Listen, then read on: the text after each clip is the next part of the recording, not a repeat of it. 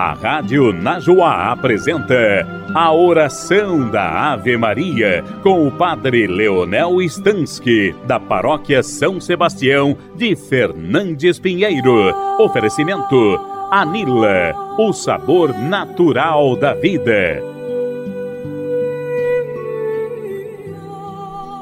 Em nome do Pai, do Filho e do Espírito Santo. Amém. O anjo do Senhor anunciou a Maria e ela concebeu do Espírito Santo.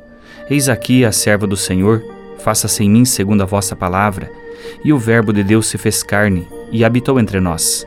Ave Maria, cheia de graça, o Senhor é convosco, bendita sois vós entre as mulheres, e bendito é o fruto do vosso ventre, Jesus. Santa Maria, Mãe de Deus, rogai por nós, pecadores, agora e na hora de nossa morte. Amém. Rogai por nós, Santa Mãe de Deus, para que sejamos dignos das promessas de Cristo. Oremos. Infundi, Senhor, nós vos pedimos a vossa graça em nossos corações, para que nós que pela anunciação do anjo viemos a conhecer a encarnação do vosso Filho, possamos chegar por sua paixão e cruz à glória da ressurreição, por Cristo nosso Senhor. Amém. Nessa quarta-feira, dia 6 de novembro, o evangelho seguinte: Naquele tempo, grandes multidões acompanhavam Jesus. Voltando-se, ele lhes disse: se alguém vem a mim, mas não se desapega de seu pai e sua mãe, sua mulher e seus filhos, seus irmãos e suas irmãs, e até da sua própria vida, não pode ser meu discípulo.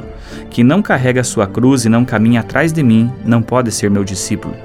Com efeito, qual de vós, querendo construir uma torre, não se senta primeiro e calcula os gastos para ver se tem o suficiente para terminar? Caso contrário, ele vai lançar o alicerce e não será capaz de acabar. E todos os que virem isso começarão a caçoar, dizendo: Este homem começou a construir e não foi capaz de acabar. Ou ainda, qual rei que ao sair para guerrear com outro, não se senta primeiro e examina bem se com dez mil homens poderá enfrentar o outro que marcha contra ele com vinte mil? Se ele vê que não pode, enquanto outro rei ainda está longe, envia mensageiros para negociar as condições de paz. Do mesmo modo, portanto, qualquer um de vós, se não renunciar a tudo o que tem, não pode ser meu discípulo. Palavra da salvação, glória a vós, Senhor. Jesus instruiu os discípulos apresentando as condições para segui-lo, e mesmo diante de realidades tão bonitas como é o caso da família, Jesus explica que segui-lo é mais importante. Claro que Jesus não dispensa o amor à vida, o amor à família, Aliás, nós sabemos que seguindo Jesus nós vamos até amar mais a família, vamos cuidar melhor da vida, porque nós vamos vencer o pecado que destrói a família, que destrói a vida. Jesus sempre ensina o amor, mas o amor a Ele deve vir em primeiro lugar. E tem uma outra condição para seguir Jesus, que é pegar e carregar a cruz, caminhando atrás dele. Esse é um grande desafio Ir atrás de Jesus não é somente seguir os seus passos, mas é viver como ele viveu. A cruz não se trata aqui de sofrimento, mas se trata de uma vida entregue por amor. Nós estamos com ele nessa missão. Para fazer isso, Jesus diz é preciso calcular bem se nós vamos assumir com toda radicalidade e perseverança essa missão. Do contrário, vai ser como o exemplo que ele usou ali do rei que saiu para a guerra e não mediu a força do inimigo, vai ter que se entregar e vai ter que negociar a paz. Ou como um outro que começou a construir uma torre e não calculou os gastos e não deu conta depois de continuar. Todo mundo vai debochar dessa pessoa. Então é preciso calcular. Do mesmo modo, se alguém quer seguir Jesus, ver onde Jesus vai e o que Jesus fez e o que nós precisamos fazer para nós assumirmos essa missão para valer. Nesses tempos atuais, nós sentimos muita dificuldade de cortar aquilo que impede o seguimento de Jesus. Por isso que a nossa fé, hoje em dia, às vezes é uma fé muito mesquinha, uma fé raquítica. Eu não posso seguir Jesus somente até certo ponto, até onde me agrada. A fé não funciona assim, o seguimento não funciona assim. E assim nós não podemos ser discípulos de Jesus, e foi ele mesmo que disse.